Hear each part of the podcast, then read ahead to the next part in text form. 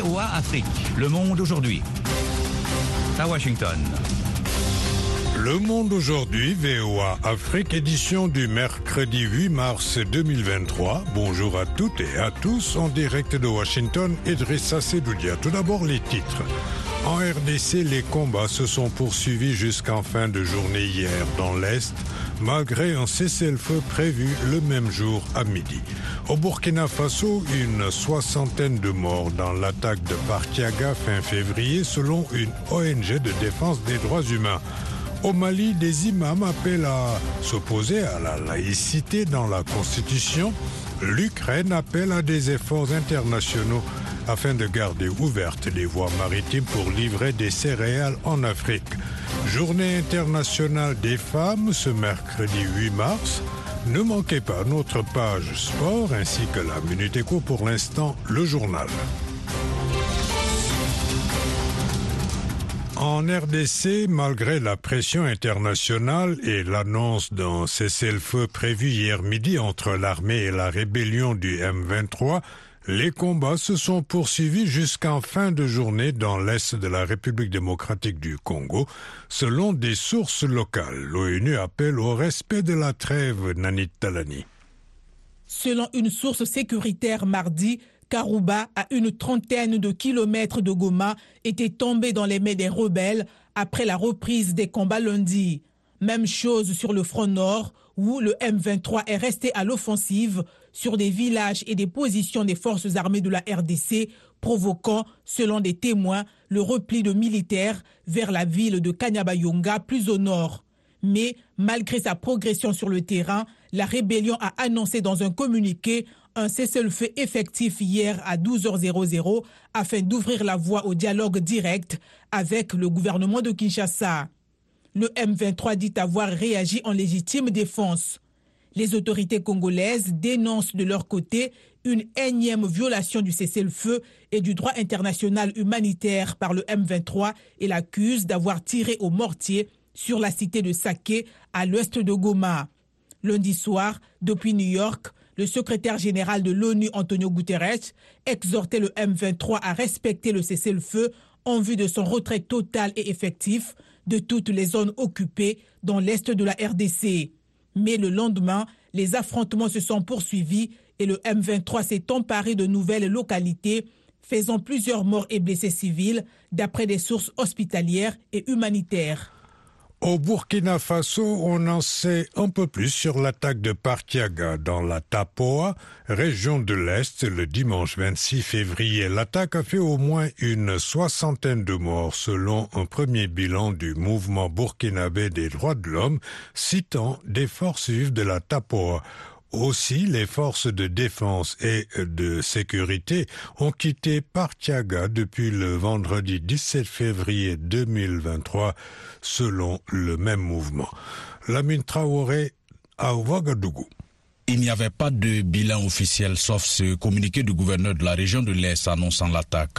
Mais hier, le mouvement burkinabé des droits de l'homme citant le message des forces vives de la Tapoa du 1er mars 2023 fait cas d'une soixantaine de personnes tuées ainsi que des portées disparues. Si l'attaque de Partiaga a eu lieu le 26 février dernier, il faut noter que depuis le vendredi 17 février, selon le MBDHP, à la surprise générale, les forces de défense et de sécurité ont quitté Partiaga abandonnant les supplétifs de l'armée et les populations à leur sort face à la menace terroriste. Le mouvement des droits de l'homme écrit qu'il y a eu des frappes aériennes qui ont été effectuées après ce départ de l'armée. Dans la matinée du 26 février 2023, les groupes armés terroristes ont envahi la commune tuant, détruisant des biens et empochant du bétail. En l'absence de toute intervention des forces de défense et de sécurité, le mouvement a condamné l'attaque terroriste contre la commune de Partiaga, causant des pertes en vies humaines, des blessés, ainsi que des dégâts matériels. Lamine Traoré, Ouagadougou, VOA Afrique. Au Mali, une influente organisation de responsables religieux a appelé mardi les fidèles à s'opposer au projet de nouvelle constitution présenté par la junte au pouvoir et au maintien du principe de laïcité de l'État. La Ligue malienne des imams et érudits pour la solidarité islamique a réclamé le retrait pur et simple du mot laïcité du projet constitutionnel et son remplacement par l'État multiconfessionnel. Elle a lancé son appel à quelques jours de la date initialement prévue le 19 mars pour un référendum sur cette nouvelle constitution, mais tout indique, dit-on, que l'échéance ne sera pas respectée, bien que la junte n'ait encore jamais admis publiquement un tel report. VOA Afrique à Washington, vous êtes à l'écoute du monde aujourd'hui. Les Nations Unies ont estimé que le projet de loi contre l'immigration illégale présenté mardi par la Grande-Bretagne équivalait à la fin du droit d'asile. L'ONU a pressé Londres de choisir des réponses plus humaines. Si la loi est adoptée, elle reviendra à mettre fin au droit d'asile, privant ceux qui arrivent illégalement au Royaume-Uni du droit de chercher la protection accordée à un réfugié quelle que soit l'authenticité et l'urgence de leur demande, a déclaré le Haut Commissariat des Nations Unies pour les réfugiés dans un communiqué en réclamant sa révision. Indiquant être profondément préoccupé par le projet, le Haut Commissariat souligne qu'il refuserait aux demandeurs même la possibilité de présenter leur cas. L'Ukraine a réclamé hier mardi des efforts internationaux pour maintenir ouvertes les voies maritimes de la mer Noire utilisées pour le transport de millions de tonnes de céréales vers les pays africains. Eric Manerakidza. Un émissaire ukrainien a déclaré au sommet des pays les moins avancés à Doha que 2,7 millions de tonnes de céréales ont été expédiées depuis novembre. Et ce, grâce au programme Grain from Ukraine, lancé par Kiev principalement pour les pays africains les plus pauvres. Il a appelé les pays membres de l'ONU à unir leurs efforts pour assurer le fonctionnement ininterrompu du couloir des céréales de la mer Noire, accusant la Russie d'avoir insinué qu'elle était prête à imposer un nouveau blocus. Le blocus avait causé en partie une augmentation des prix alimentaires de base dans le monde, L'Ukraine prévoit d'envoyer au moins 60 autres navires aux pays les plus touchés par la famine et la sécheresse en Afrique et en Asie, a ajouté l'émissaire spécial de l'Ukraine pour le Moyen-Orient et l'Afrique. La Russie et l'Ukraine sont parmi les principaux exportateurs de céréales. La guerre a aggravé la crise alimentaire dans le monde entier. Un accord prévoyant un couloir maritime sécurisé dans la mer Noire pour le transport des céréales à partir de trois ports ukrainiens a été signé en juillet sous l'égide de l'ONU et de la Turquie et permis l'exportation de quelques 20 millions de tonnes de céréales. Il a été reconduit mi-novembre et expire le 18 mars. La Russie peut de son côté exporter des engrais sans sanctions occidentales, mais Moscou insiste sur le fait qu'une partie de l'accord n'est pas respectée a noté que la prolongation de l'accord avec la Russie sur les exportations de céréales ukrainiennes doit être un des sujets abordés par le secrétaire général de l'ONU Antonio Guterres pendant sa visite aujourd'hui à Kiev. Le chef du groupe paramilitaire russe Wagner a affirmé mercredi que ses troupes avaient pris toute la partie orientale de la ville de Bakhmut, épicentre des combats dans l'est de l'Ukraine. Ces derniers jours, la pression s'est considérablement accrue sur les forces ukrainiennes défendant Bakhmut, confrontées à des avancées russes et la menace d'un encerclement. Dans une interview à CNN, le président ukrainien Volodymyr Zelensky a toutefois assuré que ses troupes étaient résolues à tenir la ville. Après Bakhmut, les Russes pourraient aller plus loin, a-t-il déclaré. Les femmes manifestent en masse ce mercredi à travers le monde pour défendre leurs droits bafoué dans de nombreux pays, à commencer par l'Afghanistan et l'Iran. En cette journée internationale des droits des femmes, une multitude de rassemblements est prévue dans les grandes villes du monde, dont Madrid, qui est habituellement le théâtre d'une gigantesque marée violette. Taliban au pouvoir en Afghanistan, répression massive de la contestation provoquée en Iran par la mort de Marsha Amini, remise en cause du droit à l'avortement aux États-Unis, Conséquence de la guerre en Ukraine sur les femmes, les motifs de mobilisation sont nombreux. Les femmes restent les premières victimes des guerres et sous-représentées dans les euh, négociations diplomatiques, ont dénoncé mardi des responsables officiels devant le Conseil de sécurité de l'ONU.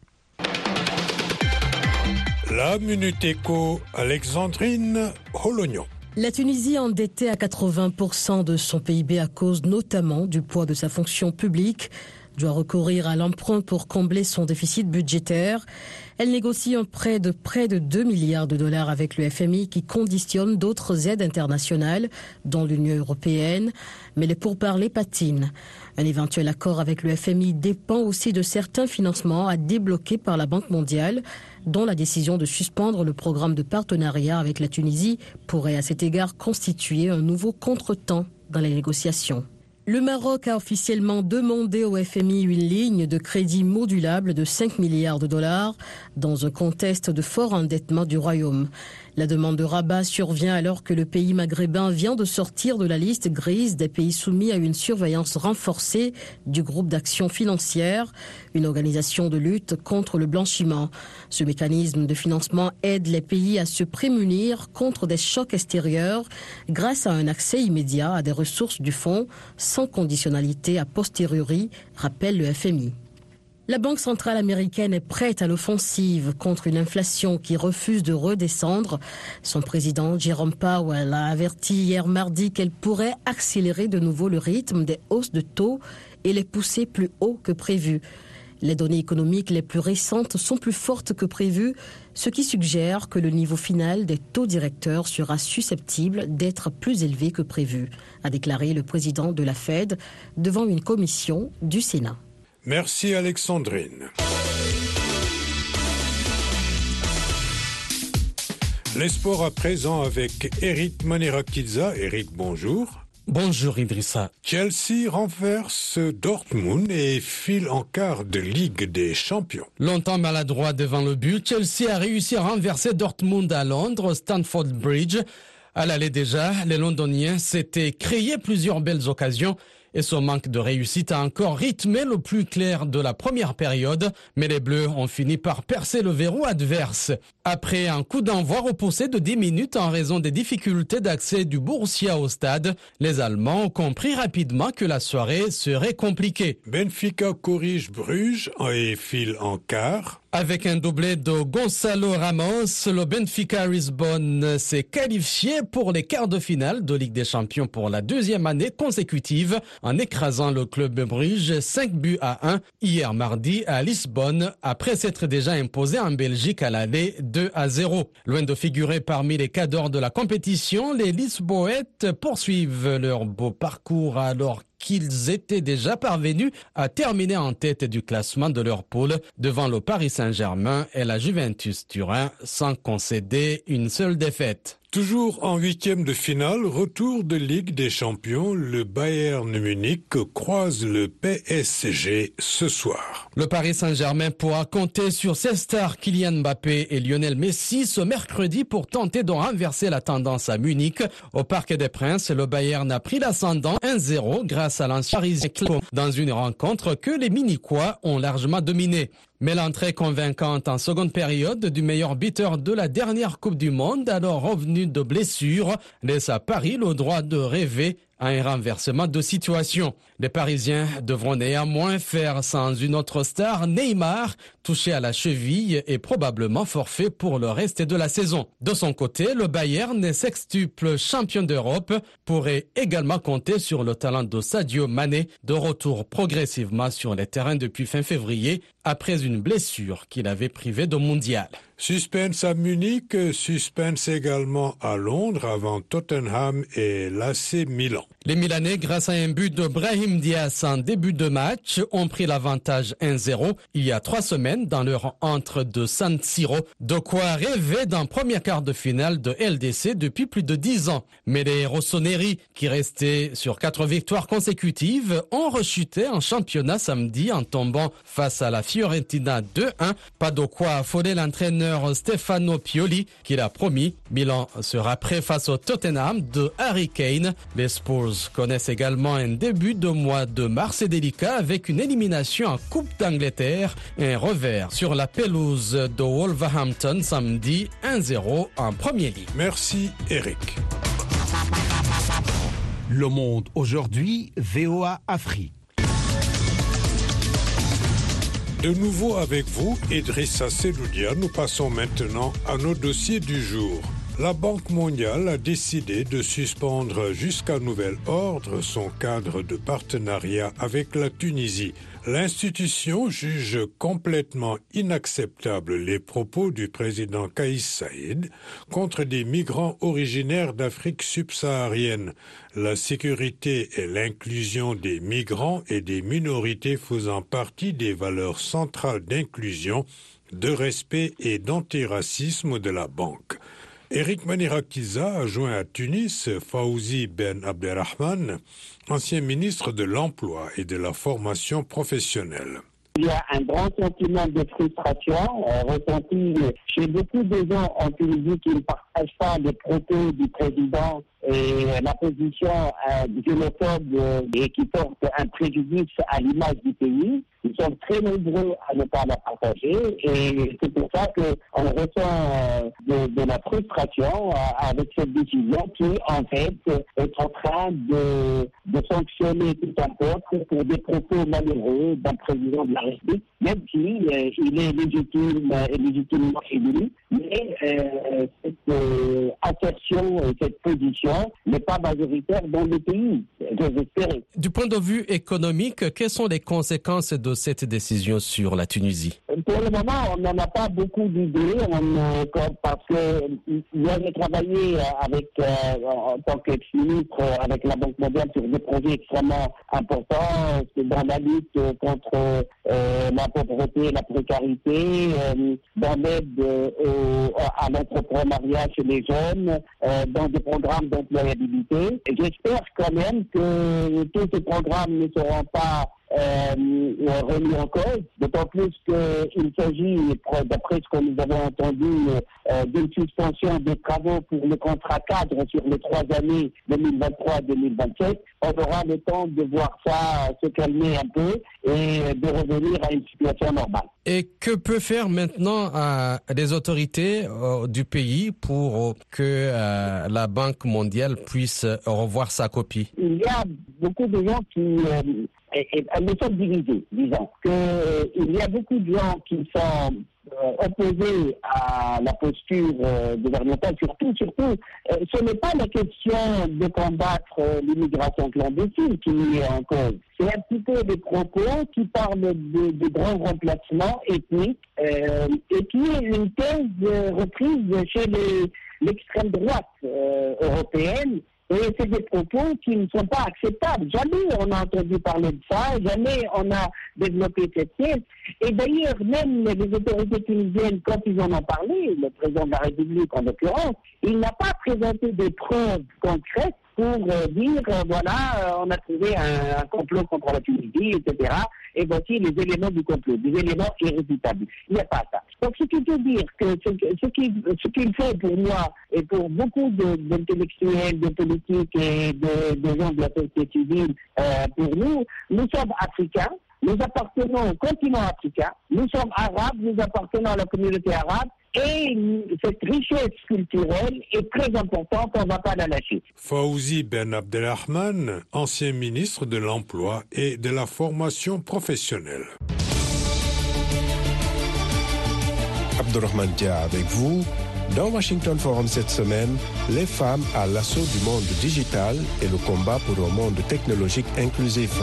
Cette année, la Journée mondiale de la femme braque ses projecteurs sur un écart persistant en matière d'accès au numérique qui empêche les femmes d'exploiter pleinement le potentiel des technologies. Comment garantir un meilleur accès au numérique pour aider à l'autonomisation des femmes? Comment le digital peut-il aider les femmes dans l'entrepreneuriat? Rendez-vous ce jeudi à 19h temps universel sur VOA Afrique et voaafrique.com et en rediffusion samedi et dimanche.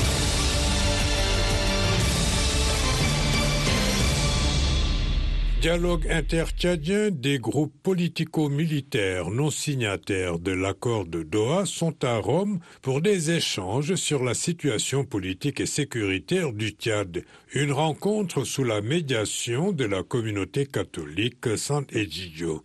Dans un communiqué, le mouvement Wakit Tama dénonce l'exclusion de la société civile et des partis de l'opposition de cette discussion et dit craindre une inopportune répétition des assises de Doha. Alexandrine Olognon a joint Maître Max Loangar, l'un des porte-parole et coordonnateurs du mouvement Wakit Tama. Ce n'est pas non plus euh, une des premières assises sur le Tchad, sur la paix au Tchad. Il y a eu, comme vous vous en souvenez fort bien, euh, les assises de Doha, euh, où déjà la société civile a été écartée, de même que euh, les partis politiques de l'intérieur. Nous savons où cet accord-là a mené, étant donné que même les, Qataris, à la date d'aujourd'hui, on nous raconte qu'ils se sont désengagés du processus de paix au Tchad. Et donc, ayant eu ce passé-là, il était convenant pour nous tous d'ailleurs et pour les médiateurs, pour n'importe lequel des médiateurs de convenir avec le peuple tchadien que euh, des assises mais exclusives ne pouvaient pas du tout nous amener à une paix durable comme nous le souhaitons. En effet, vous parlez d'échec en parlant des assises de Doha dans votre communiqué et vous demandez au gouvernement et à la communauté internationale de mettre davantage d'efforts et des ressources à garantir une paix durable. Qu'attendez-vous concrètement de ces deux parties? Moi, je crois que nous avons la possibilité, euh, l'occasion en or même, de revenir sur les conclusions du fameux dialogue national inclusif euh, pour faire une relecture collective euh, commune et discuter les points de blocage, les points qui gênent les uns et les autres pour nous permettre d'aller de l'avant et de, de scruter vraiment les voies d'une paix véritable. C'est possible. Comment appréciez-vous le climat politique actuel du Tchad est-ce que vous êtes confiant que le processus aboutisse à des élections crédibles à la fin de la transition? Non, le climat politique est délétère, délétère euh, parce que au quotidien, euh, les informations qui nous parviennent ne nous rassurent nullement. Vous savez que là, ils ont mis en place euh, une commission chargée d'organiser le référendum sur la forme de l'État et autres, mais euh, de manière encore exclusive. C'est prévalent du fait du prince, euh, nommer des gens alors que euh, nous sommes dans une phase de transition. Et dans la transition, tant que les décisions ne sont pas prises de façon consensuelle, on est à côté de la plaque. Le but d'une transition, justement, c'est pas de s'imposer aux gens. Nous essayons, nous nous disons que bon, nous sommes dans une situation que les uns et les autres n'ont peut-être pas souhaité. Mais dans ce cadre-là, comment on fait? Alors on ne peut pas comprendre qu'à l'échelle d'un pays, euh, nous nous obstinions euh, dans une démarche euh, exclusive, dans une démarche mais euh, qui ne profite à personne, puisque en dépit de tout, le Tchad reste au fond d'un trou et ça devrait être, ça devrait inquiéter ceux qui euh, prétendent le diriger en ce moment. Maître Max Loangar, l'un des porte-parole et coordonnateurs du mouvement Wakitama. Afrique, Jamina, c'est 93.1 FM au Tchad. Au Cameroun, le combat pour le respect des droits des femmes mobilise plusieurs acteurs de premier plan, y compris les femmes. Parmi elles, on compte une jeune malgache qui œuvre au sein de l'association de lutte contre les violences faites aux femmes. Notre correspondant est allé à la rencontre de Rabéan Toandro Aingo, la malgache à l'écoute des femmes camerounaises. De Yaoundé, Emmanuel Jules Tap. Bonjour madame. Un coup de fil à une femme victime de violences conjugales. Ce geste est désormais une routine pour Rabea Toandro Angomanga, la coordonnatrice des programmes de l'association de lutte contre les violences faites aux femmes à l'antenne du centre à Yaoundé. Nous recevons toujours des cas de dénonciation de situations de violence faites aux femmes de manière générale. Ça peut être des enseignantes, ça peut être des femmes en entreprise, ça peut être des épouses, ça peut être même des, des, des, des, des élèves. Euh, L'année passée, nous avons reçu, par exemple, le, le cas d'un viol. Un bébé de 4 mois dommage, elle en est décédée. Rabeanto Andromanga est une jeune femme malgache mariée à un Camerounais et depuis 14 ans, elle milite pour les droits humains des femmes dans son pays d'accueil. Très souvent, elles viennent seules. Et le fait qu'on les accompagne physiquement dans les différentes démarches Pour elle, c'est une sorte d'assurance. Et dans le cas de ces différentes prises en charge aussi, nous avons en interne une juriste qui, qui va lui donner des conseils juridiques. L'intégration réussie de Rabeanto Andro au sein de la société camerounaise est aussi un atout pour elle. Laurette Tchala, agent communauté dans le deuxième arrondissement à Yaoundé. Elle travaille depuis 2017 au sein de l'association de lutte contre les violences faites aux femmes. Madame Anga, elle se sent à l'aise, elle se sent chez elle. Quand elle est avec nous, elle se sent camerounaise. Donc là où elle est là, nous, on ne sait même pas qu'elle est marécache ou quoi. La jeune malgache traîne aussi la réputation d'une bonne formatrice, ajoute sa collaboratrice Laurette Siala. Elle m'a appris comment conseiller les jeunes filles, faire revenir une jeune fille qui a été violée, de se présenter peut-être à l'AVF et se s'ouvrir. Donc il y a beaucoup de filles qui ont changé, qui ont compris cela. Donc ça a vraiment beaucoup aidé vraiment ma population de Yaoundé 2. La structure est l'un des partenaires du gouvernement. Ce qui réjouit sa directrice des opérations de l'antenne du centre, Rabeanto Andro, Ngomanga. Quand le Cameroun est en train de rédiger des rapports, différents rapports en lien avec la thématique de violence faites aux femmes et les VBG, le ministère de promotion de la femme et de la famille font appel à nous pour avoir nos informations, nos recommandations et nos données. L'association de lutte contre les violences faites aux femmes a été créée en 1991 par sept féministes camerounaises. Parmi ses illustres membres, l'on compte la juriste Aïssa Doumara, récipiendaire en 2019 du prix Simon Veil. Yaoundé, Emmanuel Juntap, VOA Afrique. Vous écoutez VOA Afrique à Douala, au Cameroun, sur Radio Balafon, FM 90.2. Les défenseurs de l'environnement se félicitent de l'accord intervenu au cours du week-end sur un traité mondial de longue date visant à protéger les océans et à promouvoir l'utilisation durable des ressources telles que le pétrole, le poisson et d'autres formes de vie marine. Les participants aux négociations affirment que cet accord aura un impact positif sur les pêcheurs en difficulté en Afrique et dans les pays du Sud. C'est un reportage de Henry Wilkins à Port-Soudan, au Soudan même. Le récit est de Rosine Munezero. Des larmes de joie aux Nations Unies à New York samedi, alors que les délégués se sont mis d'accord sur un traité international visant à rendre durable l'exploitation des ressources en haute mer, après ce qu'un scientifique a appelé les négociations internationales les plus importantes dont personne n'a jamais entendu parler. Selon les experts, cet accord aura probablement des répercussions considérables dans le monde entier, notamment pour les pêcheurs africains comme Abdullah Hussein Mohamed, qui vit à Port-Soudan, sur la côte soudanaise. Abdullah participe à la gestion du marché local du poisson. Chaque matin, on peut le trouver en train d'écailler et de fileter du poisson dans le bazar bondé et animé. Il explique que les stocks de poissons en Afrique diminuent depuis des décennies, un fait confirmé par les données de l'ONU. Lui et l'ensemble de la communauté en subissent les conséquences.